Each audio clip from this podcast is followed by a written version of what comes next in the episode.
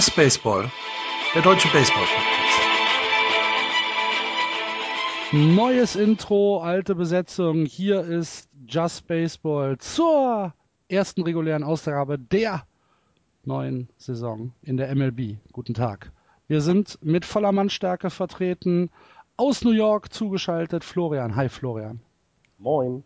Aus München der Andreas und aus Köln der Jan. Hallo ihr beide. Hallo. Tag. Ja, Jungs, äh, die erste Woche Baseball in den Staaten ist gespielt. Andreas, wir beide können den blöden Panda schon wieder nach Hause schicken, ne? Ich will überhaupt den blöden Panda gar nicht nach Hause schicken. Das legst du mir in den Mund. Für mich, Ich habe nichts gegen Pablo Sandoval. für, für mich sieht das so aus, als hätte er ähm, beim, beim letzten Wildschweinbraten ein bisschen zu hart zugeschlagen. Das komplette Wildschwein erlegt. Mit eigenem Körper. Junge, Junge, und David Ortiz sieht auch noch nicht richtig fit aus. Nee, aber das wird noch. Ja, das wird noch. Aber zu den Red Sox kommen wir ja wie gewohnt in unserem eigenen Segment. Fand ich übrigens sehr frech, frech dass uns der Thorsten Wieland als äh, Just Red Sox bezeichnet hat. Das fand ich auch frech. Ja. Das ist ein Dodgers-Fan, Ja. was erwartest du? Aber ein klein wenig hat er ja recht. Ach, bitte. Ähm, wir gehen heute mal nicht nach den Divisionen vor, weil dafür ist tatsächlich noch zu wenig gespielt, außer dass natürlich unsere mh, Expertisen aus den Vorschauen sich jetzt schon bewahrheitet haben. Die Braves 5-0, die Rockies 4-1, wir haben es immer gesagt, das sind Contender. Habe ich von der ersten Sendung der an gesagt. ersten Sendung. Ja. Verdammt nochmal. Ähm, aber die große Geschichte der letzten Woche, die wir tatsächlich wieder knapp verpasst haben, wie das halt unser Standard ist, wenn wir eine Sendung raushauen, kommt fünf Minuten später irgendeine Riesenstory, die wir dann eine Woche aufschieben müssen, ist äh, der Trade zwischen den äh, Padres und den Braves. Jan, die Braves gegen, geben ihren ähm, All-Star-Closer Craig Kimbrell und äh, Bossman Jr., beziehungsweise jetzt heißt er ja Melvin Upton, ähm, an die Padres ab. Und ähm, man, hatte, man hatte so als erste Reaktion, ja, jetzt schenken sie die Saison halt komplett ab, richten sich neu aus mit jungem äh, Starting-Pitcher-Material. Und ähm, glaubst du, sie bereuen es jetzt schon nach dem guten Start, dass sie äh, Kimbrell weggegeben haben? Oder ist es wirklich so eine Sache, der, der kostet 42 Millionen im Jahr, äh, beziehungsweise auf der, auf der Payroll. Wir sind froh, dass wir ihn weg haben und äh, fangen einfach komplett neu an. Also Kimbrell war wohl ähm, relativ lange auf dem Trade-Block schon. Mhm. Der ist ähm, diversen Clubs angeboten worden und die Padres haben, weil der Bullpen von denen nicht so äh, sattelfest war, dann zugeschlagen. Das Angebot beinhaltete aber immer den Vertrag von äh, früher BJ, jetzt Melvin Upton. Ähm, und äh, das wollten die anderen Clubs, denen Kimbrell angeboten worden ist, dann nicht übernehmen, weil der Vertrag von Upton halt nicht so wahnsinnig dolle ist und äh, seine Leistungen in den letzten Jahren nicht äh, wirklich das Geld gerechtfertigt haben, was ihm bezahlt werden muss. Ähm, für die Braves ist es halt einfach so, dass sie Geld weggegeben haben. Sie haben Geld zurückbekommen, wobei Carlos Quentin dann direkt ähm, designated for assignment ist. Ähm, was er jetzt genau gemacht hat, weiß ich gar nicht. Ich meine, er hätte damit auch das Recht ähm, zu sagen, nee, will ich nicht, ich werde jetzt Free Agent.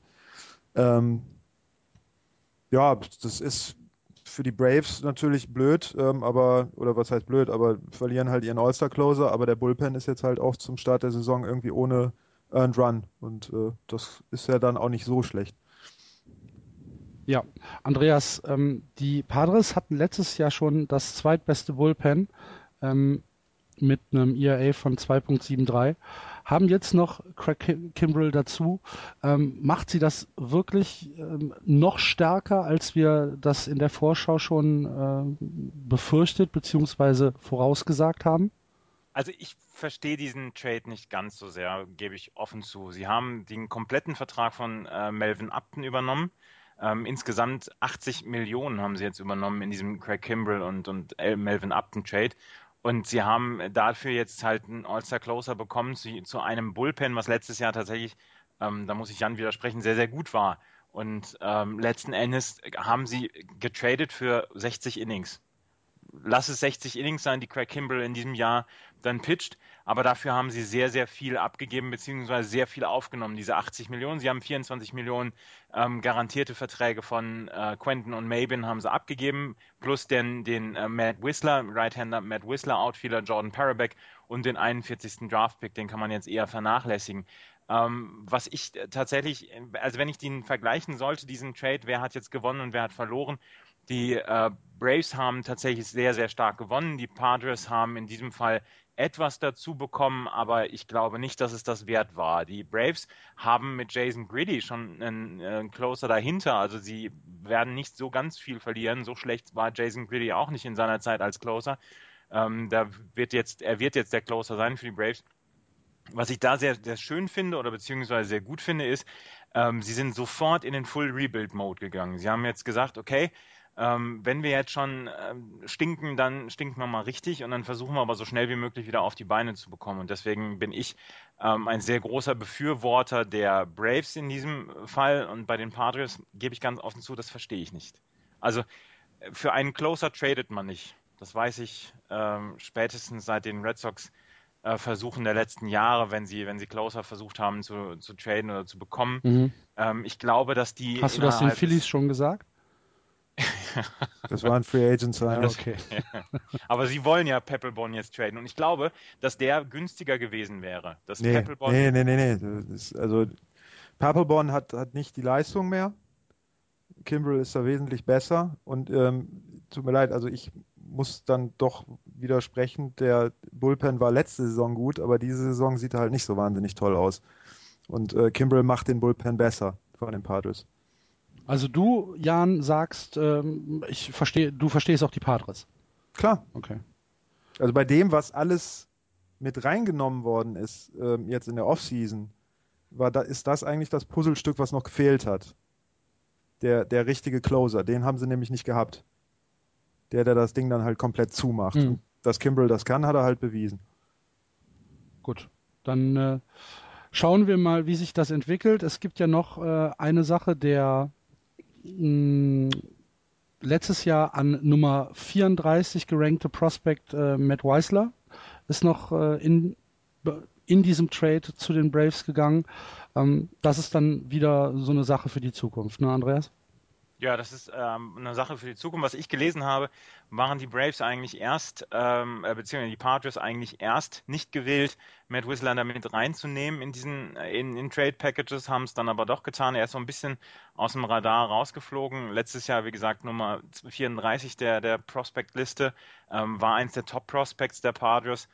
Jetzt haben sie es aufgegeben. Sie haben sehr viele Prospects dieses Jahr abgegeben äh, in ihren Trades für, für dann den anderen Upton, für Camp und so weiter. Also da ist schon eine ganze Menge ähm, an Farmsystemen verloren gegangen. Das müssen sie jetzt dann wieder aufbauen. Das ist jetzt dann tatsächlich das Geständnis jetzt, wir wollen jetzt gewinnen. Okay.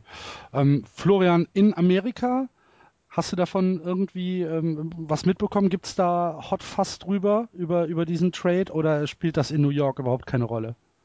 Das spielt hier keine Rolle. Okay. Wir sind hier in New York. was, interessiert, was interessiert der Rest der Welt? Ja. Also, hier dreht sich alles um New York. Ja, und wenn wir in New York sind, dann äh, müssen wir jetzt zu einem Thema kommen, was dem Jan wahrscheinlich Riesenspaß machen wird. Äh, Genry Michia ist äh, auf Stanosol, auf ein anaboles Steroid, positiv getestet worden und hat eine 80-Game-Suspension bekommen, Jan. Ähm, das ist der Closer der, der Mets. Hast du richtig? Der, Genau, der tatsächlich Henry mir hier sich ausspricht. Oder Henry, okay. Und, äh, das Medikament heißt Stanosolol. Stanosolol. Äh, was habe ich gelesen. Stanosolol. ähm, was okay. tatsächlich das Ding ist, mit dem Ben Johnson 1988 ähm, 100 Meter gelaufen ist. Äh, das wird normalerweise benutzt für Haushunde, Hauskatzen und Pferde zur Stimulierung von Appetit, Gewichtszunahme und Muskelaufbau. Also äh, natürlich hervorragend äh, zu benutzen. Ich habe mir den Wikipedia-Artikel mal angeguckt, da steht dann unter Gefahrenstoffkennzeichnung lebensgefährlich. Okay. Ähm, wer sowas macht, ist meines Erachtens ein kompletter Vollidiot. Ähm, ich ähm, habe mich da heute Morgen auch schon äh, drüber ausgelassen. 80 ähm, Spiele sind eine nette Sperre. Normalerweise müssen solche Sachen mit zwei Jahren bestraft werden und ähm, Vertragsauflösung oder sowas. Das muss den Leuten halt schlicht und ergreifend wehtun. Ähm, ja. Für die Mets ist das ungünstig. Auf der anderen Seite war mir hier sowieso auf der DL.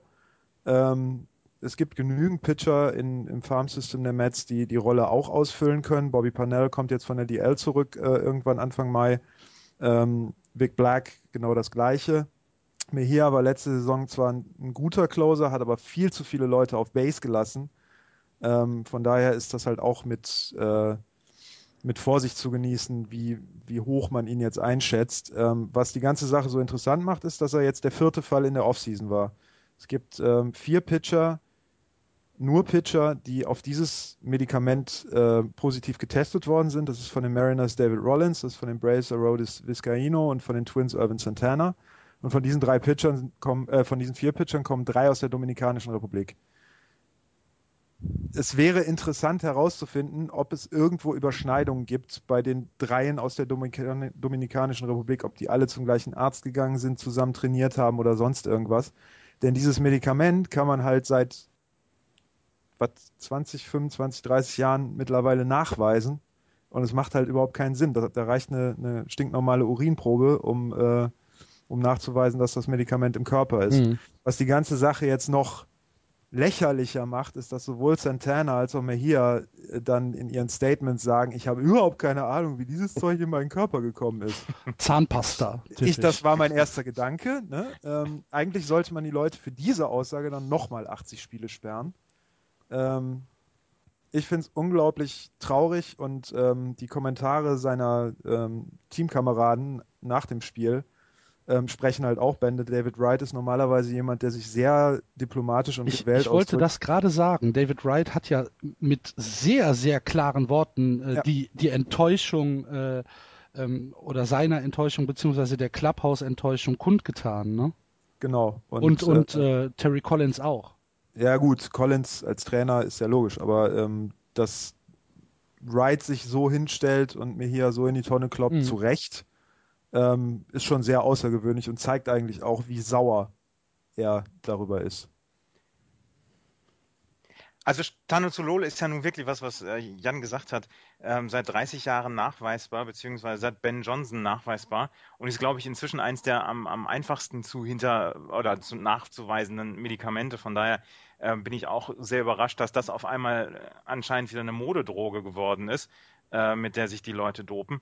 Ähm, also ja, ich, ich kann eigentlich auch nur meine, mein, meinen Zorn darauf ähm, wiederholen, was Jan gerade gesagt hat. Was ich ähm, lustig finde, beziehungsweise was ich interessant finde, ist, dass Mejia wohl nicht für die Postseason dann eligible sein wird, weil ähm, das ist ein, ein Zusatz zur, zur Anti-Doping-Policy der MLB gewesen, der letztes Jahr dazugekommen ist. Und ähm, wenn er eine Dopingsperre hat, ist er nicht für die Postseason auswählbar. Das heißt, er wird, falls die Mets sich qualifizieren, kann er nicht von ihnen in der Postseason eingesetzt werden. Das wiederum ist eine ganz sinnvolle, ein ganz sinnvoller Strafenzusatz, wie ich finde. Spiele zu wenig. Auf der einen Seite ja, aber eigentlich müssen es nicht 80, nicht 162, sondern äh, was sind es 324, wenn ich mich jetzt nicht verrechne. Zwei, Radfahrer werden für zwei Jahre gesperrt, Leichtathleten werden für zwei ja. Jahre gesperrt. Warum sollen das bei Baseballspielern anders laufen? Natürlich, Natürlich. weil die, die, Player Association dazwischen hängt, aber ähm, es ist ein Witz. Ich, ich möchte, ja. möchte da vielleicht mal die Reaktion aus New York zu ähm, äh, kundtun. Zwar nicht zu diesem Doping-Fall, aber gestern im Yankee Stadium, der lauteste Applaus, den ein Spieler von den Yankees bei der Vorstellung bekommen hat, war A-Rod. Und der hat nun auch, zwar nicht nachweislich, aber der hat auch betrogen und das ist den Leuten hier scheißegal, Hauptsache er haut den Ball aus dem Stadion. Also ich glaube, der, der A-Rod-Fall ist aber auch noch etwas spezieller, weil äh, der als Persönlichkeit halt spezieller ist. Also es war auch nicht nur gestern so, dass er da größte, den größten Applaus bekommen hat. Äh, am Opening Day selber war er wohl auch äh, der Star des Ganzen. Ähm, von Standing daher. Ovations. Ja. Ja, du hast, du hast komplett recht, dass du, äh, dass das, äh, dass die, diese Sperre, 80 Spiele, dass das zu wenig ist und dass also eigentlich zwei Jahre sein müssten. Aber wir haben letztes oder vorletztes Jahr noch darüber gesprochen, dass die Spieler bei Erstverstoß irgendwie 10 oder 30 Spiele bekommen haben. Von daher ist das ja schon mal ein Schritt in die richtige Richtung. Es ist ein kleiner Schritt, aber es ist schon mal ein Schritt in die richtige Richtung. Und wie gesagt, dieser Zusatz, dass die Leute nicht in der Postseason eingesetzt werden können, macht die Sache dann auch nochmal interessanter. Und ähm, das finde ich, ist ein guter Zusatz. Es ist noch nicht genug, es ist auch noch ein zu kleiner Schritt, aber er ist schon mal ein, ein kleiner Schritt in die richtige Richtung. Also es waren 50 Spiele vorher für Erstverstöße. 50, ja, Entschuldigung. Von daher ist das 50 auf 80. Nun ja. Also wo es denen halt wehtut, ist, sie, sie werden nicht bezahlt. Ja, er verliert 1,1 Millionen Dollar, Genau. was ihm, was er wahrscheinlich verschmerzen kann. Ja. Typisch mal. Aber Ja, diese die Fuchs 1,- würde sagen, er diese, kann immer noch dreimal am Tag warm essen. Ja, aber diese, diese 2,2 Millionen, die er dann diese Saison gekriegt hat, hat er halt gekriegt, weil er wahrscheinlich in der letzten Saison äh, etwas benutzt hat, was ihm gegenüber anderen Spielern Vorteil Mhm. verschafft hat. Mhm. Und das macht's halt, äh, das macht's unglaublich ärgerlich. Ähm, also, Jan hat es schon gesagt. Äh, Henry Mechia, richtig? Henry, ja, einfach nur Henry. Henry. Henry. Ich, ich, kann Der ja, ich kann ja keine Namen aussprechen. Der ja. Heinrich. Ähm, David Rollins. Nenn, nenn ihn Der einfach Heinz Hein- Meier. Heinrich, Heinrich Meier, genau. Ja, ist ja jo. Der Typ halt. David Rollins von den Mariners. Äh, Arodis Vichaino von den Braves und Irvin Santana jeweils 80 Spiele Sperre kommen dann irgendwann rund um äh, den All-Star-Break zurück. Gut. Ähm, Florian, du oder beziehungsweise Jan, Entschuldigung. Ähm, es gibt aber auch gute Nachrichten von den Mets. Äh, Matt Harvey hat sein Comeback, Comeback gegeben. Ja, und ist quasi wie äh, der Dark Knight of Gotham äh, auferstanden und äh, hat die, die bösen, bösen Nationals niedergemäht. Mit äh, sechs sehr starken Innings. Wobei ich da halt, das ist das Problem, was Harvey halt immer macht. Er macht halt wunderbar viele Strikeouts, aber dadurch geht sein Pitch-Count halt hoch und deswegen hat er halt wieder nur sechs Innings geschafft. Aber das war sehr, sehr beeindruckend. Ist er ein bisschen mopsiger geworden? Nee, der Nicht? sah auch schon vorher so aus. Ich fand, er hat ein, ein sehr volles Gesicht gehabt. Das, das war aber schon vorher so. Ja? Also der war vorher schon etwas äh, runder. Verwechselst jetzt aber nicht Bartolo Colon und Matt Harvey, ne? Nee, Weil die der verwechsel ist ich rund. nicht. Der ist rund. Die verwechsel ich nicht, aber ähm, äh, gerade noch zu Bartolo Colon, der ja für die Mets im, im Opening Day gespielt hat. Bartolo Colon äh, wurde hinterher, glaube ich, irgendwie gefragt, wie, wie war es denn mit der Nervosität hier vor dem Opening Day für, für dich? Und Bartolo Colon hat geantwortet, für mich ist jeder Tag Opening Day. Oh. Fand ich sehr, sehr schön. Der hat nämlich auch mit einer ziemlichen Ruhe gepitcht, sein, sein Opening Day da. Ja. Aber äh, Matt Harvey, ich habe den, den Start gegen Strasbourg habe ich gesehen. Ähm, ich war, ich fand den auch sehr, sehr beeindruckend. Das war, das hat er, das, das war richtig gut. Und dafür, dass es der erste Start nach seiner Tommy John war, ähm, war das schon sehr beeindruckend. Und äh, ich freue mich sehr auf Matt Harvey dieses Jahr. Ne? Seid ihr noch da? Ja, wir müssen das kurz verarbeiten. Dass du dich auf Matt Harvey freust. Aber Ja, Harvey ist. Matt, ich, ich bin ja, ich bin ja, ich bin ja durchaus gewillt, gutes Pitching zu gutieren. Und ähm, Matt Harvey ist ein guter Pitcher. Ja? Deswegen freue ich mich auf den dieses Also Jahr. Harvey ist halt, ich weiß nicht, Andreas, vielleicht äh, hast du das genauso gesehen.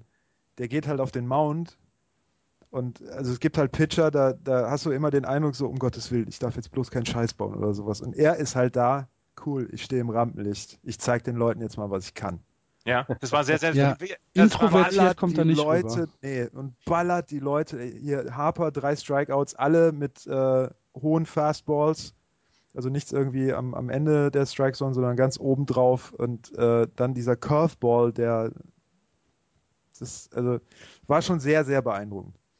Ja, Strasburg, der ja nun wirklich auch kein, kein dahergelaufener Pitcher ist, sah da nicht gut aus. Hatte insgesamt keinen wirklich so guten Start, hatte auch ein Ja, bisschen wobei Pech. Strasburg äh, die Verteidigung hinter ihm halt Genau. genau, das, das meine ich. Er hatte ein bisschen Pech.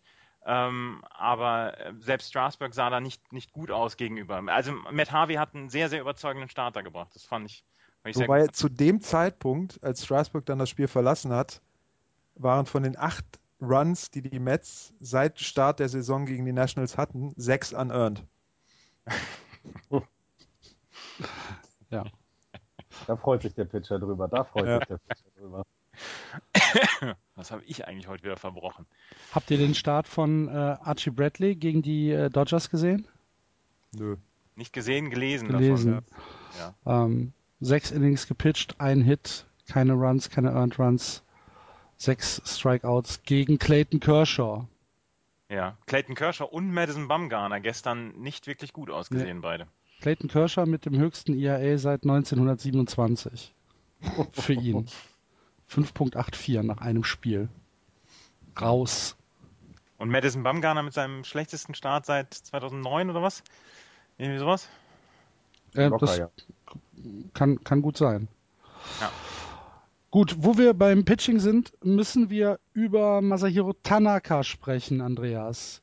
Ähm, da gibt es so ein bisschen ähm, Ungewissheit, was man von ihm halten kann. Eigentlich sind seine Nummern ganz gut, aber auf der anderen Seite ist so nach 80, 85 ähm, Würfen ist Schluss.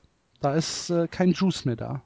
Ja, also insgesamt hat man ja sehr genau auf Masahiro Tanakas ersten Start ähm, geguckt und der war Opening Day Starter für die, ähm, für die New York Yankees, hat gegen. Ich will direkt kurz einwerfen, im ersten Inning, als er gepitcht hat, funktionierte die äh, Radar Gun Anzeige im Yankee Stadium nicht. Mhm. Und alle New Yorker Journalisten haben sofort Verschwörungstheorien aufgestellt, dass äh, die Yankees halt das absichtlich abgestellt haben, weil man nicht wollte, dass irgendjemand überprüft, wie, wie hart er wirft. Ja. Also er hat aber angefangen, eigentlich ist so, so Opening Day ist immer so, ähm, der, der First Pitch vom, vom Opening Day Start ist eigentlich immer ein Fastball. Tanaka hat mit einem Slider äh, angefangen mit 81 Meilen. Ähm, das ist, auf jeden Fall das, was hinterher geschrieben worden ist.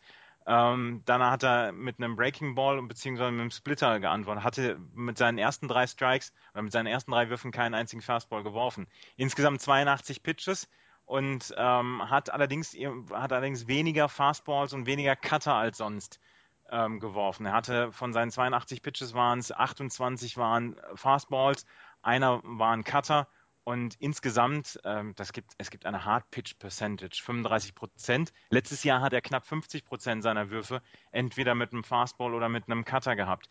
Was äh, insgesamt beobachtet worden ist, ähm, sein Fastball ist nicht so schnell wie letztes Jahr, aber an, an, andererseits durchschnittlich war es letztes Jahr 92,1 Meilen, dieses Jahr bei seinem ersten Start 91,9 Meilen. Also das ist, das ist tatsächlich ein bisschen Rundungsdifferenz, also nichts was man sich angucken müsste. Tanaka hat selbst gesagt, ähm, dass er dieses Jahr wohl ein bisschen mehr Kontrolle in seine Pitches reinbringen wollte und da eventuell auf zwei, drei Meilen Geschwindigkeit verzichten müsste. Aber insgesamt war das kein äh, mutmachender Start. Er hatte die ersten ein, zwei Innings, glaube ich, sah sehr, sehr gut aus. Jan, du hast es auch gesehen, ne? Mhm. Und ähm, dann ist er so ein bisschen auseinandergefallen. Und ähm, insgesamt ja. wollen die, wollen die äh, Yankees das wohl erstmal weiter beobachten. Und er hat heute ähm, wo wir aufnehmen am Sonntag seinen nächsten Start gegen die Red Sox. Wobei er äh, auch genauso wie, wie, wie andere Pitcher halt sehr von seiner Defensive im Stich gelassen worden ist, auch wieder. Ne? Also ähm, die, die, dieses eine Inning, wo er halt ziemlich viel aufgegeben hat,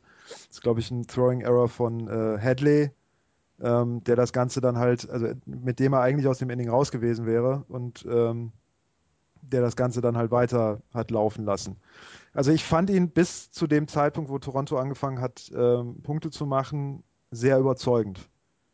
Und äh, das sah auch nicht gut aus, was äh, ich glaube, er, er hat die sechs, ersten sechs hat er nacheinander weggeräumt. Mhm. Ähm, ja, da hattest du noch getwittert hier. Ähm, ja, ist scheißegal, so was die Geschwindigkeit ausmacht, wenn er so wirft. Genau. Ist doch alles gut, ne? Äh, ja. Was man halt nicht vergessen darf, der Kerl pitcht halt mit einer angerissenen Ellenbogen Sehne oder was, was immer da auch ist mhm. oder Band oder sowas, äh, dass dadurch, dass er das weiß, er wahrscheinlich nicht mehr zu 100% den Ellbogen belastet, ist auch irgendwo nachvollziehbar.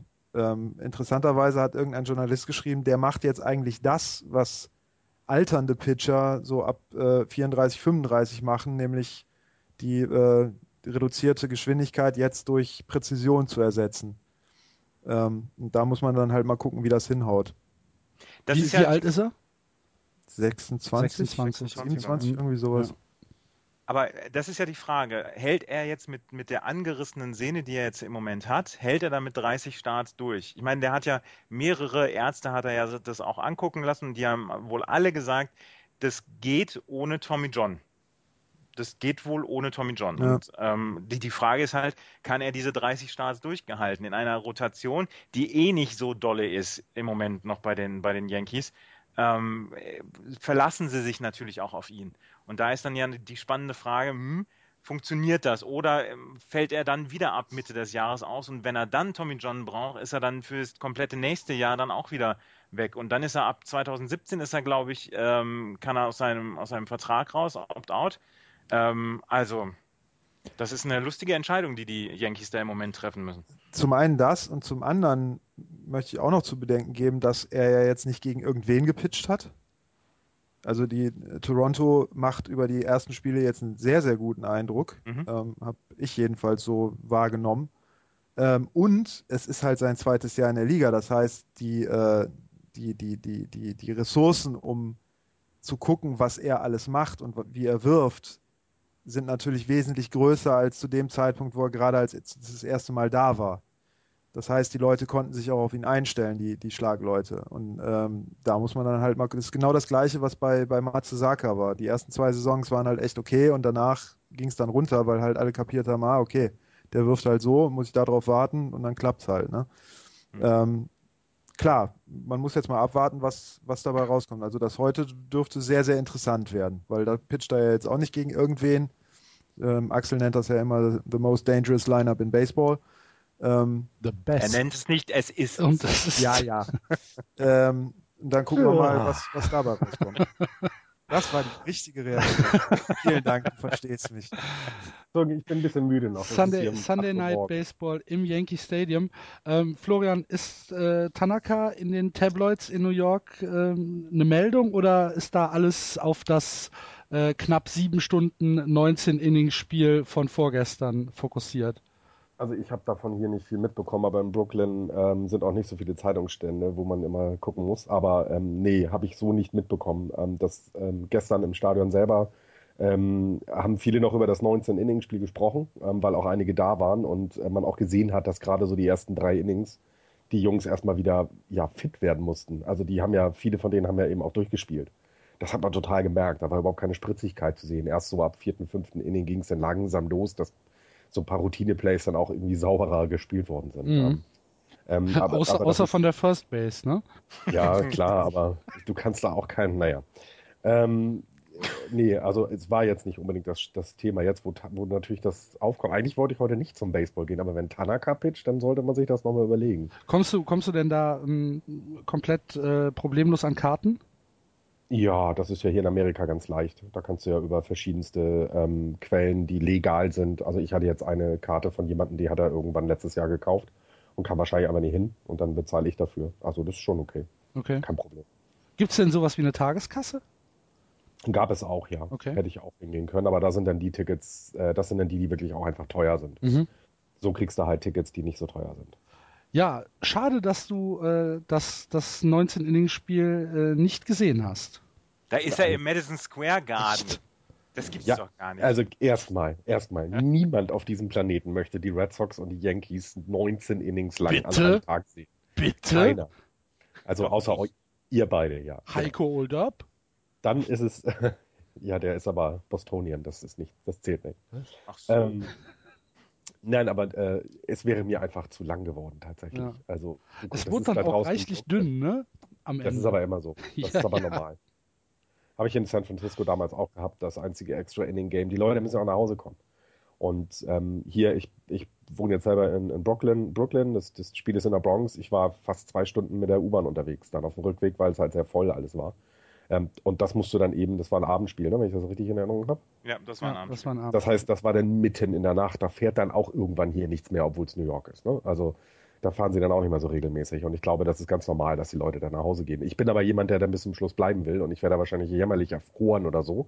Du kriegst ja auch nichts mehr zu trinken und zu essen, also kein Bier mehr. Nach zwei Stunden wird in Yankee Stadium äh, die Schotten dicht gemacht, da gibt es kein Bier mehr.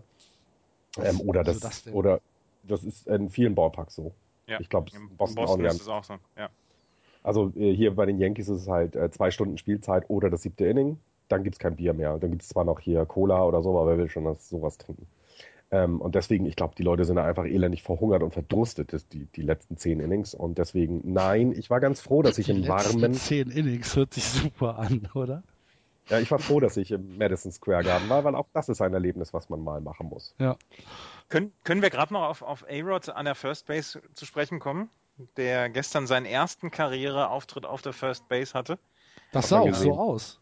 Ja, das, das sah tatsächlich so aus.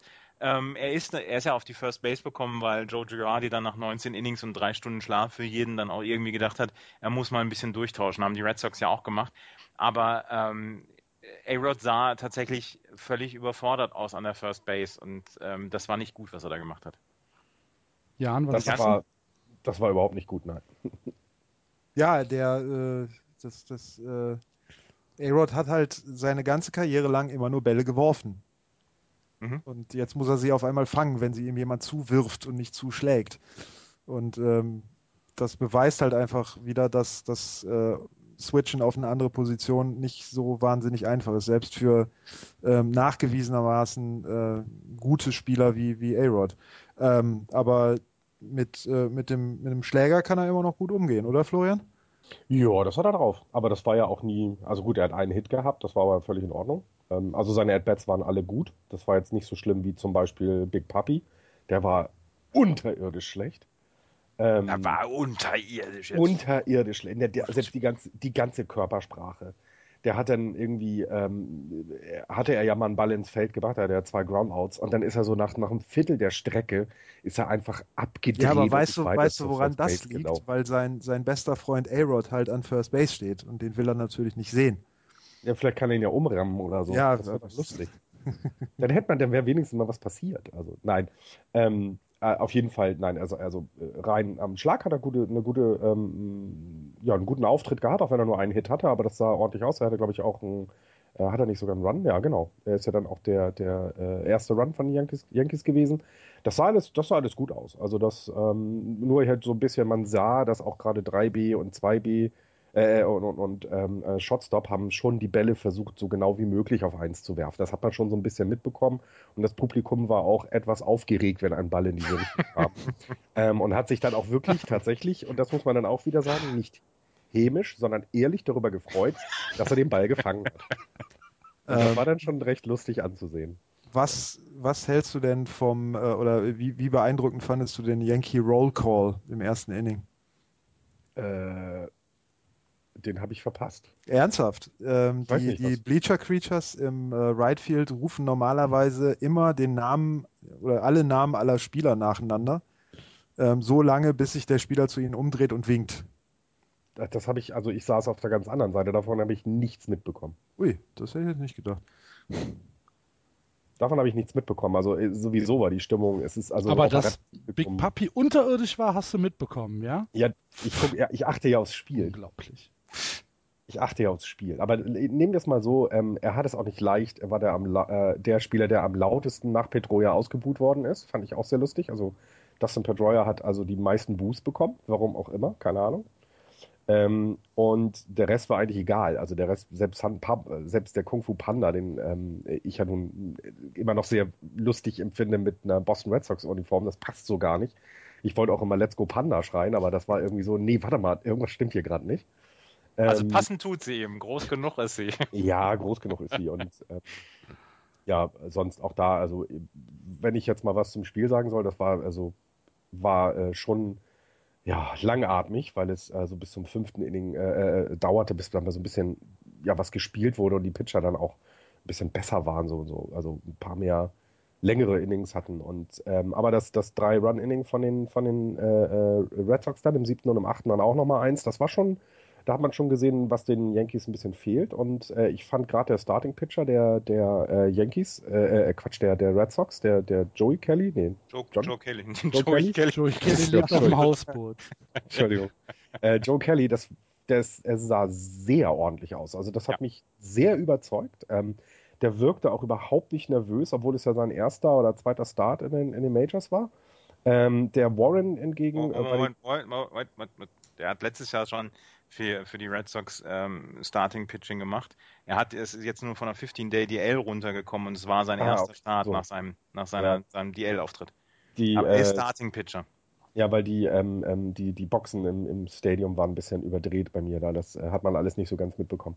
Ähm, aber hat mich sehr, also hat mich sehr überzeugt. Das war sehr schön anzusehen. Das Bullpen fand ich eher so, boah, von beiden irgendwie sehr komisch.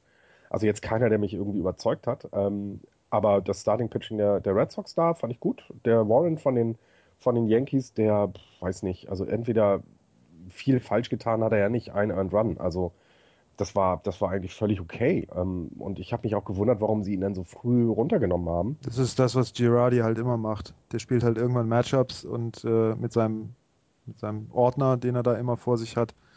Ähm, Ja, dafür Das hat er zu wenig Matchups gespielt, weil Wilson hatte dann nur zwei Better, dann Martin äh, drei aus und äh, Tracy dann zum Schluss auch nochmal sechs aus. Also so richtig Matchups gespielt hat er ja danach nicht, aber mag vielleicht auch an dem 19-Inning-Game gelegen haben. Ne? Darf man nicht vergessen. Sonst so, der Ballpark ist wunderschön, muss ich sagen. Also hätte ich jetzt nicht gedacht. Der, man, man hat diesen Hauch von Historio, hast, Historie hast du überall. Ist ja auch ein sehr, also ja, äh, ja, geschichtsträchtiger Ballpark. Ähm, es ist aber wahnsinnig teuer.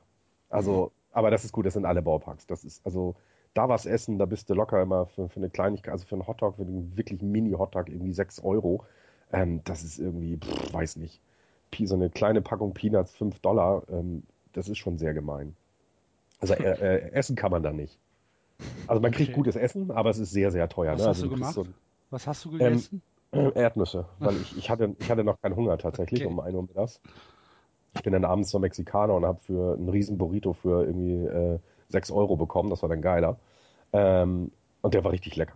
Ähm, aber ähm, sonst, also die Leute kaufen aber trotzdem wie blöd ähm, ähm, da ein. Also da gibt's so, äh, da gibt's so einen Eimer voller Essen. Also du kriegst wirklich einen großen Eimer. Lecker. Äh, da sind Pommes drin, ähm, Burger, Chicken Wings und das kostet dann, keine Ahnung, 25 Dollar oder sowas. Das ist schon cool. Alleine wäre es mir ein bisschen viel gewesen. Ähm, Die Kalorienaufnahme für drei Wochen. Ja, genau. In, Aber das ist also ja serviert im Trog, ja? so ungefähr. Naja, es gibt auch äh, Nachos, werden einige Nachos, die kannst du mit so einem Bedding Helmet äh, äh, so aus Plastik äh, bekommen. Das sieht dann sehr eklig aus. Du denkst, da drin ist ein Gehirn. Ähm, aber es ist sehr beliebt gewesen. Ähm, du kriegst für 6 Dollar das günstigste Bier, ist dann aber Bud Light. Also du kriegst kein Bier für unter 10 Dollar. äh, Ähm, du redest von Bud Light, das nennst du Bier. Ich sag ja, du kriegst kein Bier unter, Ja. äh, unter 10 Dollar. Also sonst, also die haben sonst auch was anderes, gutes Bier, kostet aber immer gleich 11, 12 Dollar. Ähm, aber ähm, selbst das Stadion selber, ähm, das kann man sich gut ansehen. Das ist, also es ist ja mitten in der Bronx gelegen. Ähm, du siehst im Hintergrund, ich habe da ein paar Fotos von gemacht, du siehst im Hintergrund auch immer die Subway vorbeifahren, ähm, was sie auch in ihrem, im ganzen, im Stadion, so über den, bei den, äh, äh, zwischen den Innings, so ein paar, da gibt es so eine Subway Race und die Leute gucken dann und sind total happy, dass jetzt die Line 4 gewonnen hat, weil die halt direkt auch da hält und also sehr, sehr lustig. Ähm, ansonsten der Amerikaner an sich ist beim Baseball ja die ersten fünf Innings nur am Saufen und Fressen. Ähm, es war also sehr ruhig, also das, da war wirklich echt nicht viel los. Ähm, und nachher, als so die Rallye begann, da wurde, mal so, wurde es mal ein bisschen lauter. Also ähm, zeitweise hast du die ganzen, es waren auch viele Leute mit Red Sox äh, Trikots oder Caps unterwegs, die hast du dann natürlich gehört, logisch, die haben sich sehr gefreut und sehr prollig das auch zu, zur Schau gestellt. Gerade die Frauen, das hat mich sehr überrascht, das war also teilweise schon arg komisch. Ähm, aber sonst, ähm, ja, habe ich noch ein tolles Foto gemacht. Du kriegst da nämlich ein, äh, so ein Cheesesteak und da haben sie, äh, ja, ich weiß nicht, wie viel Kilo, 10, 15, 20 Kilo große Fleischstücke in, äh, ausgestellt von der, von der äh, Schlachterei äh, aus, aus, aus, ich weiß gar nicht, wo die sind, auch Brooklyn, glaube ich, äh, äh, Bronx, glaube ich. Und die schneiden das da direkt zurecht. Also das sieht schon ordentlich geil aus, kostet aber dann irgendwie auch 15, 15 Dollar so ein Steak-Sandwich. Jetzt habe ich wieder Hunger. Ich auch. Ja, ich auch. Ja, ich gehe auch gleich frühstücken. Hier um die Ecke soll ein guter Frühstücksladen sein, da gehe ich gleich mal. Hast du denn, hast du denn auch ein Foto mit äh, der Babe Ruth Statue gemacht? Nein, Mhm. nein. Okay. Das ist New York. Ey, hallo, ich war. Nee. Nein. Es ist also schon, es ist schon klasse. Also du bist da im Ruth Plaza und die Leute machen auch Fotos und ähm, es sind überall äh, äh, Schautafeln, wo so ein bisschen auch seine, sein Werdegang erklärt wird und so. Das ist schon, das ist schon super interessant. Und ähm, ich meine, das ist, ähm, viele Rekorde, die er aufgestellt hat, sind ja heute, heute nun auch gebrochen, aber trotzdem ist er ja einer gewesen, der das Ganze getragen hat über Jahre lang, über viele, viele, viele Jahre. Und es ist halt auch irgendwie geil, das, das Stadion ist halt irgendwie direkt an der Subway, das heißt, du fällst aus der U-Bahn auf deinen Platz nach dem Motto. Die Leute sind alle recht freundlich. Ähm, ähm, auch was äh, äh, Security angeht, das ist alles nicht so schlimm. Du hast zwar diese ähm, elektrischen hier Abtaster da, wo, durch die du durch musst wie am Flughafen, aber das ist alles ganz locker. Also da wird nicht, ähm, wird nicht viel gemacht. Nach dem Spiel war es halt ein bisschen eng alles in den U-Bahnen und es ist dann ein bisschen sehr merkwürdig, wenn so ein äh, äh, New Yorker Polizist mit einer äh, äh, Maschinengewehr im Anschlag neben dir steht. Das ist immer so ein bisschen merkwürdig, aber ähm, ich fühle mich dann ja sicher, weißt du? Das ist, Mhm. Aber ein Aktionssicheres Stadionerlebnis. Genau, ein ACAB ist mir da nicht rausgerutscht, weil äh, sonst hätte ich ja äh, sechs Sicherheitsschüsse in den Rücken bekommen. Ja, dann sind wir froh, dass es dir noch gut geht. Ähm, wenn wir ähm, weitermachen, dann gucken wir auf die Vertragsverlängerungen, die jetzt in dieser Woche stattgefunden haben, wo wir gerade bei den Red Sox waren, Andreas. Ähm, Rick Porcello hat, eine, hat einen Vertrag bekommen für vier Jahre, eine Extension, und äh, er wird damit zum höchstbezahlten Pitcher in der gesamten Geschichte der Red Sox. 82,5 Millionen. Höchst bezahlt nach Jahresgehalt. Also er Ja, ist genau. ähm, 20,5 Millionen im Jahr.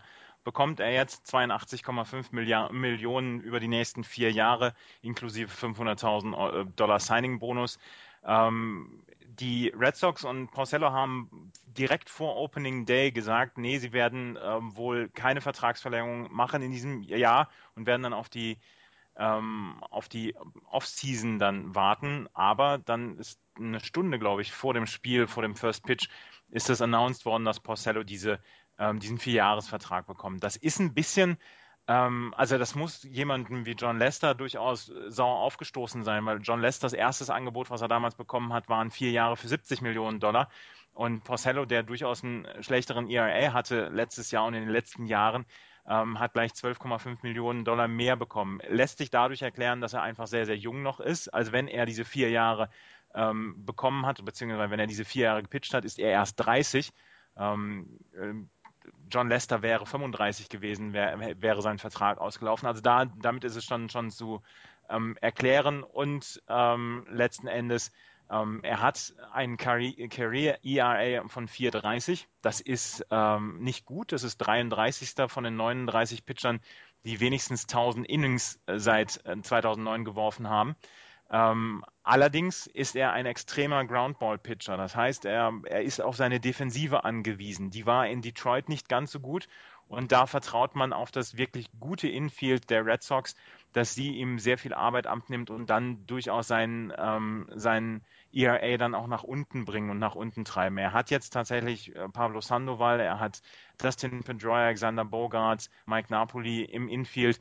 Und ähm, da versprechen sich die Red Sox davon, dass, dass das ähm, dann sein ERA auch nach unten bringen wird. Sein erster Start war sehr, sehr gut und äh, lässt dann auch offen für die nächsten Starts. Gut. Sind wir aber beide zufrieden mit, oder? Ich bin damit sehr zufrieden. Ich mag Rick Porcello sehr gerne. Ähm, ich mag ihn auch sehr gerne pitchen sehen und das ergibt schon Sinn, äh, wenn man darauf achtet. Wie gesagt, Infield Defense braucht es, braucht so einen Groundball-Pitcher wie Rick Porcello und äh, dann darf man durchaus Hoffnung haben, dass er diese, ähm, diese Hoffnung dann erfüllt. Jawohl. Ähm, eine weitere, ein weiterer Deal, Jan äh, Carlos Carrasco, ist von den Cleveland Indians mit einer mit einem Dreijahresvertrag ausgestattet worden. Ähm, was hältst du davon? Keine Ahnung, ich weiß Okay. nicht, wer das ist. Ja, ganz Ja. ehrlich, mit dem habe ich mich erst überhaupt nicht auseinandergesetzt. Das, äh, Carlos Carrasco war letztes Jahr erst, äh, hat er im Bullpen gestartet, hat dann ähm, letzten Endes ähm, ist er in, in die Rotation reingekommen und ab dem August, beziehungsweise für August und September hat er äh, 5 zu 3 ist er gegangen mit einem 1,30er ERA, 78 Strikeouts und 11 Walks in 69 Innings. Und nachdem die Indians schon äh, Corey Kluber mit einem Mehrjahresvertrag ausgestattet haben, war Carrasco dann so quasi die zweite Option für Cleveland. Und er wird jetzt 22 Millionen an garantiertem Geld in den nächsten Jahren bekommen. Das war ein Vertrag, der jetzt nur noch einmal erneuert worden ist. Der wäre sowieso schon äh, bis 2018 gegangen und geht jetzt äh, nee, geht, wäre bis 2017 gegangen, geht jetzt bis 2018. Carrasco hat nach der Saison letztes Jahr hat er sich einer Herzoperation unterziehen müssen, aber da scheint jetzt alles in Ordnung zu sein und ähm, die Ärzte haben ihm gesagt, er kann ganz normal pitchen, er bleibt gesund und ähm, er soll jetzt zusammen mit äh, Corey Kluber dann auch ein bisschen das Herz der Rotation in den nächsten Jahren dann bilden. Was man, was man zu dem Trade noch sagen muss, was ich sehr interessant fand, ist eben, der Spieler war ja so ein heilfroh, dass er diesen Vertrag bekommen hat, auch aufgrund eben, dass er diese Herzoperation hatte. Aber die Players Association hat eigentlich gesagt, hey, hey, hey, lass dich da nicht über den, äh, über den, also lass dich da tatsächlich nicht über den Tisch ziehen. Du hast eigentlich noch viel, eine viel bessere Möglichkeit. Ähm, ähm, und er aber selber gesagt hat, nee, nee, Entschuldigung, also ich hatte jetzt gerade eine Herzoperation und erstmal möchte ich, dass ich äh, wieder spielen darf. Und das ähm, das fand ich, fand ich sehr interessant. Also die Players äh, Association ist da manchmal doch sehr, sehr merkwürdig, ähm, weist aber hier auch darauf hin, dass ein Spieler sich eventuell nicht über den Tisch ziehen lassen soll. Ähm, nur als Berichtigung, um meinem Klugscheißer-Image äh, Rechnung zu tragen, es war kein Trade, sondern eine Vertragsverlängerung. Ähm, was, was an der Sache aber interessant ist, ist, dass äh, mit ähm, Harrison von den, von den Pirates, ja noch ein junger Spieler, relativ früh seine Arbitration-Jahre quasi mit, mit einem Vertrag absichert. Ähm, und ich meine auch ein oder zwei Free Agent-Jahre sich hat rauskaufen lassen. Der kriegt jetzt wohl garantiert irgendwas, was waren es, 27 Millionen 7, oder so? 27 Millionen, ja. Und es kann mit irgendwelchen Triggern dann bis auf 50 Millionen hochgehen. Die Mets haben genauso Juan Lagares, äh, ihren, ihren Centerfield Gold Glover, ähm, für, ich glaube, auch irgendwas über 20 Millionen ähm, bis zu seinem ersten Free Agent Jahr gesigned. Und da ist, also was die Players Association halt haben will, ist, dass die Leute in Arbitration gehen, um da halt neue Präzedenzfälle zu schaffen. Ähm, weil gute Pitcher dann natürlich dementsprechend mehr Geld bekommen würden. Ähm, um dann halt im äh, in der Free Agency richtig abräumen zu können. Ähm, und was die Spieler natürlich wollen, ist äh, Sicherheit. Also ich meine, mhm. die kriegen jetzt halt 20 Millionen, da kann man durchaus mal so ein paar Jährchen von leben. Und ähm, das wird wahrscheinlich mehr sein, als wir alle irgendwie zusammen jemals in unserem ganzen Leben verdient haben werden. Ähm, deswegen kann man halt auch nachvollziehen, warum die Spieler diese Verträge annehmen. Nur, also als Lagares den Vertrag bekommen hat, war dann natürlich die nächste Frage, ey Harvey, hier, was ist denn? ist er nicht auch mal? Und Harvey ist halt bei Boris und Boris lässt solche Leute mit Sicherheit nicht irgendwelche teamfreundlichen Verträge unterschreiben. Er hackt da sich die Hand ab. Ja. Eben. und wo wir bei Hand abhacken sind, können wir ja mal auf die Disabled List gucken. Oh, oh, oh, Sehr schön, Axel. Sehr schön. Das war nicht abgesprochen. Nein. Nein. Ähm, ja, Florian, äh, die, die Giants hat so ein bisschen blöd erwischt, ne? Ja, es, ist ein, es, es war doch klar. Es ist ein ungerades Jahr. Und äh, vor zwei Jahren war es Buster Posey. Äh, äh, dieses Jahr ist es halt äh, gleich im Springtraining mit äh, Hunter Pence passiert. Und jetzt hast du Kane. Das ist, sieht alles wohl nicht so schlimm aus. Auch Brandon Belt ist, ist alles nicht, nicht so schlimm, wie man das macht. Aber es ist halt ganz klar. Also, das ist ein ungerades Jahr. Und ein ungerades das lässt Jahr sich nicht alles mit ungeradem Jahr erklären. Natürlich, das ist so. das, was willst du denn sagen? Natürlich, wir haben es bei allen Teams gesagt, ähm, die, die, die Möglichkeit, sich in der Major League Baseball zu verletzen, ist mannigfaltig. Und äh, nicht nur, wenn du aus dem Truck aussteigst oder irgendwie über einen Hund stolperst, sondern eben auch im Spiel oder eben durch Überlastung und, und, und. Und jetzt sind eben Spieler dran, wie Kane Belt und, und Peavy. Das ist halt so. Und Hunter Pence kommt irgendwann wieder und die kommen auch alle irgendwann wieder und dann ist, ist völlig in Ordnung. Wir und stehen Travis Ishikawa, auch verletzt. Ja, auch der, der ist ja jetzt nicht so. Doch, wichtig. der ist wichtig. Doch, der natürlich. Ist Gott, ja. Der ist, naja, der ist insofern wichtig, dass du eben im Outfield eben Hunter Pence nicht hast und du musst es ja immer alles irgendwie, die verschiedenen Spielertypen, die du brauchst, äh, immer wieder äh, einsetzen und da war eben Ishikawa einer, äh, den du äh, für bestimmte Situationen unbedingt brauchst, für, für viele eben nicht, aber der fehlt dir halt. Also das ist nicht unwichtig. Ähm, aber nichtsdestotrotz, ähm, das ist halt so. Und wir stehen halt immer noch vor den Dodgers. Alles ist gut. Was ist mit Peavy? Der hat Rücken, ne? Ja, Der aber, der, aber er wird wohl heute, am Sonntag, wird er wohl Genau. pitchen können. Ah, okay. Ja. Das ist alles, auch bei Belt und bei Kane haben sie gesagt, okay, wir haben uns das angeguckt, sie fühlen sich beide gut. Das ist nicht schlimm. Also es ist jetzt nicht so, dass sie eine halbe Saison ausfallen werden. Also hoffe ich. Wenn Peavy- es, Peavy hasst sich die, die Rückenschmerzen raus. genau, das glaube ich auch. Ich glaube auch. Der sitzt dann immer Der abends zu Hause und schreit, schreit, schreit den an. Rücken an vor dem Spiegel. Das kann ich mir ihm eben richtig gut vorstellen. Wer wahrscheinlich auch gerade schreit, ist Justin Verlander, Andreas. Zum ersten Mal ersten in seinem Mal. Leben auf, auf die DL. 15 Tage DL gesetzt worden. Ja, ähm, es sieht im Moment, also insgesamt, ähm, sieht es nicht so schlecht aus bei Verlander. Allerdings ist es tatsächlich eine Nachricht wert, dass er zum ersten Mal in seinem Leben auf der, auf der DL steht. Der Mann ist das Workhorse par excellence gewesen in den letzten Jahren, hat aber letztes Jahr kein gutes Jahr gehabt. 15-12 mit dem 4,54er ERA. Das ist dann doch unter, unter seinem Standard. Aber Brad Ausmus hat gesagt, ähm, sie seien sehr optimistisch, dass er seinen nächsten Start auf jeden Fall machen kann. Und ähm, er hat beim Long Tossing hat er schon ganz gut ausgesehen. Insgesamt äh, sieht es wohl ganz okay aus. Aber die Tigers haben auch ein paar Leute auf der DL, die durchaus wichtig sein könnten. Joe Nathan, Victor Martinez, Justin Verlander halt, wie gesagt, und Bruce Rondon. Also ähm, ja, sie sind noch nicht ganz so getroffen wie, wie ein anderes Team, aber äh, Justin Verlander zum ersten Mal in seiner Karriere auf der DL. Ja. Das andere Team äh, kommt aus Texas. Die Rangers, die Rangers hatten letztes Jahr 22 Spiele auf der DL.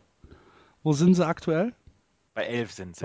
Oh, naja, für den 12. April ist das ja gar nicht so schlecht. Ja. Sie haben letztes Jahr 2281 Tage DL gehabt mit diesen 22 Spielen insgesamt.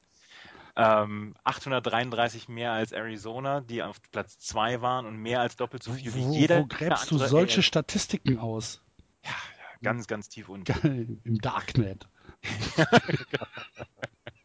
Nee, aber ähm, jetzt fängt es schon wieder an. Also Hugh Darvish war ja vor der Saison schon, beziehungsweise im Springtraining, ähm, haben sie ihn ja schon mit Tommy John auf die DL gesetzt. Jetzt äh, Derek Holland, der wird jetzt ähm, bis Mitte Juni wird er auf der DL bleiben mit äh, einer Schulterverletzung. Ähm, er war bei seinen Warm-ups, Warm-up-Pitches hatte er schon so ein bisschen ähm, Schulterschmerzen und dann hat er neun Pitches gegen Houston geworfen und dann ähm, ist er rausgenommen worden.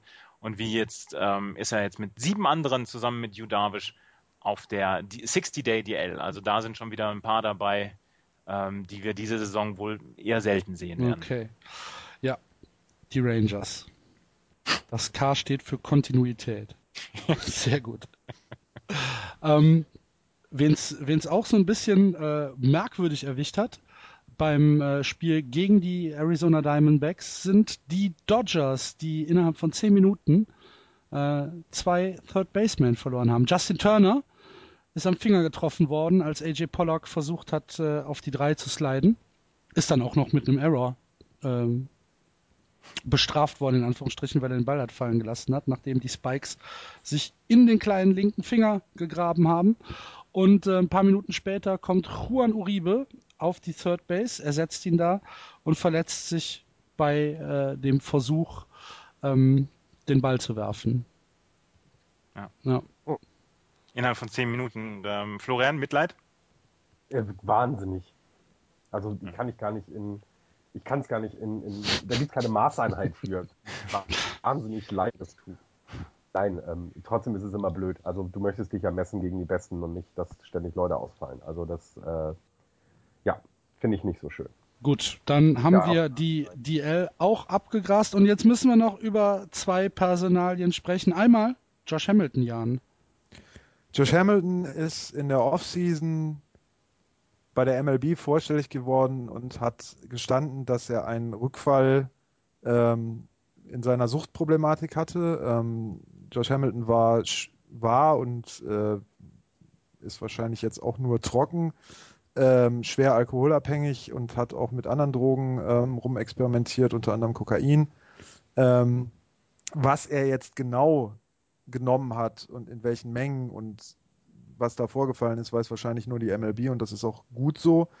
Was die ganze Geschichte so skandalös macht, ist, dass sein Club, die LA Angels, ähm, nicht hinter ihm stehen, sondern durch ihre Äußerungen äh, zu verstehen geben, dass sie ihn eigentlich loswerden wollen. Josh Hamilton hat einen 125 Millionen Vertrag unterschrieben vor, ich glaube, drei Jahren, zwei Jahren.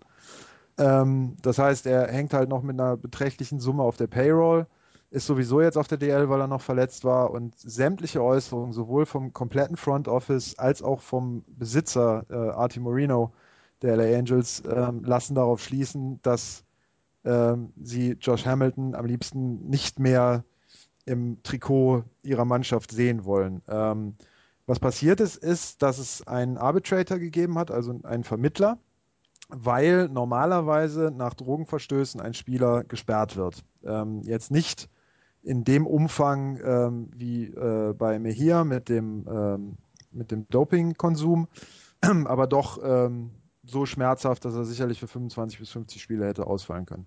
Dieser Arbitrator hat entschieden, dass Hamilton nicht gesperrt werden muss oder nicht gesperrt werden soll, ähm, sondern er im Gegenteil halt Hilfe in Anspruch nehmen sollte. Daraufhin haben die Angels ein Kommuniqué, ein, ein, ein, eine Pressemitteilung rausgegeben, in der sie geschrieben haben, dass sie damit überhaupt nicht einverstanden sind und äh, Hamilton eigentlich jetzt äh, Hilfe braucht und äh, Hilfe kann er nur haben, wenn er nicht spielt äh, und so weiter und so fort. Ähm, das hat ziemlich hohe Wellen geschlagen. Ähm, sämtliche Baseball-Journalisten haben sich auf die Angels eingeschossen äh, mit den Äußerungen. Und jetzt ist, äh, ich glaube, gestern oder vorgestern der Besitzer der Angels, Artie Moreno, nochmal rausgekommen und hat gesagt, ja, wir haben aber in den Vertrag reinschreiben lassen, dass wenn der einen Rückfall hat, wir uns das Geld zurückholen dürfen und so weiter und so fort. Das hat die Players Association abgeschossen, weil solche Passagen überhaupt nicht in den Verträgen auftauchen dürfen. Was Moreno da erzählt hat, weiß kein Mensch. Das Klima ist ziemlich vergiftet und das dürfte sehr interessant werden, wie das noch äh, weitergeht. Ähm, CJ Wilson hat sich jetzt in der letzten, äh, gestern glaube ich noch geäußert und war auch mehr als ähm, verärgert ist vielleicht ein bisschen zu viel gesagt, aber äh, erstaunt, wie sich das Front Office und äh, der, der Clubbesitzer in, der, in dem Fall geäußert haben. Ja, das zeigt aber wieder, was eben die Major League Baseball ist. Ne? Das ist ein, ein, großer, ein großes Geschäft. Und da wird vielleicht zu wenig auf solche Einzelschicksale. Ähm, ja, es hat in dem Fall, glaube ich, aber weniger mit Geschäft zu tun, weil das Geschäft halt äh, Regeln hat und diese Regeln sind festgelegt und das, was äh, die Angels jetzt machen, ist halt außerhalb der Regeln agieren. Klar, aber sie versuchen es eben, dass diesen faulen Spieler loszuwerden, anstatt ihm zu helfen. Das meine ich damit.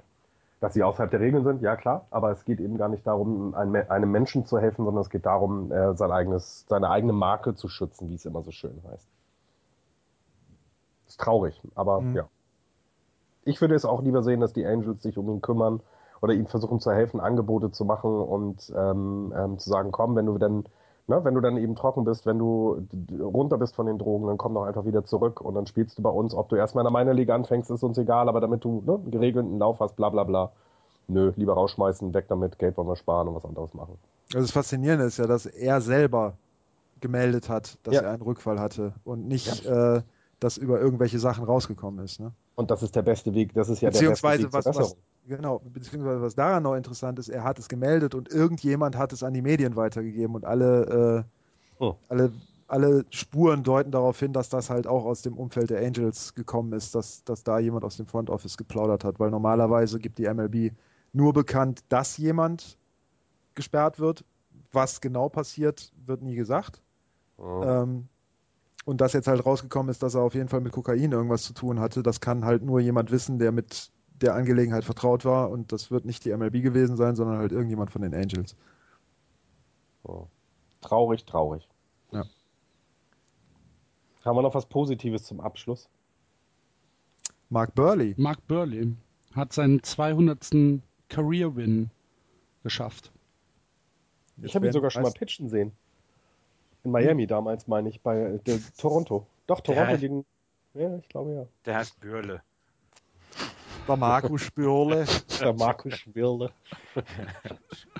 ja, 200, da werden die, werden die meisten jetzt halt müde mit dem Kopf schütteln, ne? Warum? Weil 200 halt nur 200 und nicht 300 sind. Ah, oh, na ja. Aber ist doch super. 200 ist eine schöne Zahl. Ja, ja das Interessante ist ja, dass, dass 200 wahrscheinlich das neue 300 wird. Ach so, wegen fünf und so weiter und so fort. Genau, also ähm, die beiden nächsten, die an 200 dran sind, sind Lucky und, ähm, und Verlander mit irgendwas über 150. Wie alt ist Lucky? 36. Verlander ist 32. Verlander ist zum ersten Mal auf der DL. Lucky hatte einen längeren Aufenthalt, also das wird eng für 200 würde ich jetzt mal sagen. Ja, bei Lecky auf jeden Fall. Bei Verlander, dem könnte ich schon noch zutrauen. Ja. Ähm, und dann der nächste ist äh, Felix Hernandez mit irgendwas 120 oder so. Das Dumme ist halt nur, das dass hat er ja in drei Jahren dann. Ja, wenn die Mariners halt vernünftig spielen. Ne? Mhm. Also der pitcht ja jetzt auch nicht erst seit, äh, seit fünf Jahren oder sowas, sondern ist halt auch schon relativ lange dabei und dafür, dass er halt erst bei 120 ist, ist das, äh, ist das halt auch sehr wenig. Ähm, deswegen 200 äh, Wins, würde ich sagen, gratulieren wir doch alle recht herzlich. Ja. Lieben Markus Spürle. Markus. Aber und, und eine. Heiligs Blechle, du. aber, aber Jan, sagst du nicht immer, dass Pitcher-Wins nichts zählen? Natürlich nicht. Hm? Aber gratulieren kann man ja trotzdem. Ja, okay. Eine, eine positive Nachricht noch am Ende, die nichts mit Mark Burley zu tun hat. Adrian Gonzalez ist wohl der MVP der ersten Woche gewesen. Ähm, 18 At-Bats, 7 Runs, 12 Hits, 5 Home Runs, 7 RBI, Average von 667, OBP 727, Slugging 1611 und OPS 2338. Okay. Und in einem Spiel drei Home Runs in den ersten drei At-Bats. Ja. ja. Da kann man nicht das, meckern. Das, ist, das, das kann sonst nur der Pablo. in der nee, World Series. Aber die Leistung ist durchaus. Videospiel. die Leistung Was? ist durchaus zufriedenstellend von Adrian Gonzalez in der ersten Woche. Ja. Ja. Ich meine, wenn, wenn Handy Ramirez nicht gegen den blöden Wind hätte kämpfen müssen in Philadelphia, oh, hätten wir ja. Oh, oh, ich höre dich, Axel. Ich höre dich. Liebe Hörer, lasst uns, lasst uns das jetzt ignorieren. Und Zwangsabstieg. Wir schicken, wir schicken sie in die Therapiestunde, die ja. beiden. Ja, jetzt haben wir schon eine Niederlage, Andreas. Ja. Verdammt. Ja. Mehr als vier dürfen es jetzt nicht mehr werden. Ja, das stimmt. Okay, dann äh, haben wir aus der MLB sonst noch was, was wir besprechen müssen diese, diese Woche? Also Standings und äh, alles weitere macht ja noch keinen wirklichen Sinn. Da fangen wir dann irgendwann in zwei, drei Wochen mit an. Ähm, genau, und dann würde ich kurz sagen, dass in den zwei, drei Wochen dann auch das Tippspiel online ist. Ich muss das alles noch zusammen basteln und das ist ja. aus dem Urlaub gerade ein bisschen schlecht. Ich Die hab, sind aber ich Tipps hab, sind alle vermerkt. auf dem Blog geschrieben, dass es in Kürze nach deinem Urlaub veröffentlicht genau. wird. Genau, so machen wir das. Gut. Jan, du hast noch eine Meldung aus, äh, aus der NPB? Die Meldung ist übertrieben. Ne? Also, äh, Shohei Otani, der ja auch äh, immer wieder in Amerika Thema ist, weil das so das größte Pitching-Talent momentan in, äh, in der NPB ist, hat heute seinen ersten 160 km/h Pitch geworfen. Das war den japanischen Sportzeitungen dann doch eine relativ große Meldung wert. Was wirft er normal? Der wirft schon so, also wenn man das jetzt in Meilen rumrechnet, bewegt er sich schon so in den mittleren 90ern und ähm, so ein 100-Meilen-Pitch, den, den hat er halt auch durchaus mal drin. Okay. Aber sonst ist nicht viel passiert. Nee, nee. Außer dass die Baystars zum ersten Mal seit, glaube ich, acht oder neun Jahren auf dem ersten Platz in der Central League standen. Aber die Saison ist auch da noch jung. Was machen meine Ham-Fighters? Die sind Erster mit dem Best Jawohl. Record in der NPB. Jawohl! Und, und meine Yakult Swallows? Die sind, äh, ich glaube, Dritte, haben aber auch einen positiven Rekord. Sind halt ja. die Giants, die Tigers und die Carbs sind alle mit negativem Rekord momentan. Dann habe ich ja das, das richtige Cap bekommen. Das könnt ihr aber auch alles äh, nachlesen bei meinem Zweitaccount bei Twitter, Dego Kokoyaku, wo ich jeden Tag immer alle Ergebnisse ähm, und am Wochenende dann immer die, die Standings ähm, bei Twitter veröffentliche und dann immer so einen Satz zu jedem Spiel für einen Spieler oder sowas mit, mit seinen Statistiken oder seinen Leistungen rausgebe. Das mache ich natürlich täglich und ihr solltet ja. das auch machen, aber äh, Nachfragen hat ja trotzdem nichts gekostet. Genau. Gut. Ähm, ja, dann sind wir für diese Woche schon durch. Ich hoffe, ihr hattet wieder ein bisschen Spaß. Ihr habt vielleicht gemerkt, ähm, dass wir alles ein bisschen umstellen mussten. Ähm, haben leider Gottes keine Vertragsverlängerung von unserem Sponsor bekommen. Wenn ihr jemanden kennt, der bei uns ein bisschen Werbung machen möchte, immer her damit. Wir wollen, wie der Andreas im Vorgespräch meinte, nur euer Bestes. Ne? Um ein bisschen, damit, Super. Jetzt bin ich der Böse. genau. So, wir wollen das Geld. Wir wollen euer Geld. Punkt. Damit wir, damit wir halt die Reise äh, zu, den, äh, zu den World Series bezahlen können. Um es mal deutlich zu machen, es geht auch darum, den Server zu bezahlen zum Beispiel. Ja. Also es geht hier nicht darum, dass wir in Reichtum schwelgen, sondern es geht tatsächlich nur darum, dass wir unsere laufenden Kosten alle irgendwie reinkriegen. Das wäre Das ist es schon. das wär halt äh, super, wenn ihr uns da ein bisschen unterstützen wollt oder wenn ihr jemanden kennt, für den sich das vielleicht auch lohnt. Super. Ansonsten, wie immer, der Aufruf. Wir freuen uns über jede Bewertung auf iTunes. Ähm, nur durch äh, so ein paar Klicks können wir halt äh, neue Leute für den Sport begeistern oder für unseren Podcast begeistern. Wenn ihr also das noch nicht gemacht habt und ihr habt eine Sekunde Zeit, geht mal auf iTunes und gebt uns eine Bewertung ab, am liebsten mit einem kleinen Satz darunter. Ähm, genauso freuen wir uns natürlich über Kommentare auf Twitter, Facebook und im Blog. Das war's für diese Woche. Bis nächsten Sonntag wahrscheinlich. Jetzt spielt der FC. Tschö. Tschüss. Tschüss. Bye.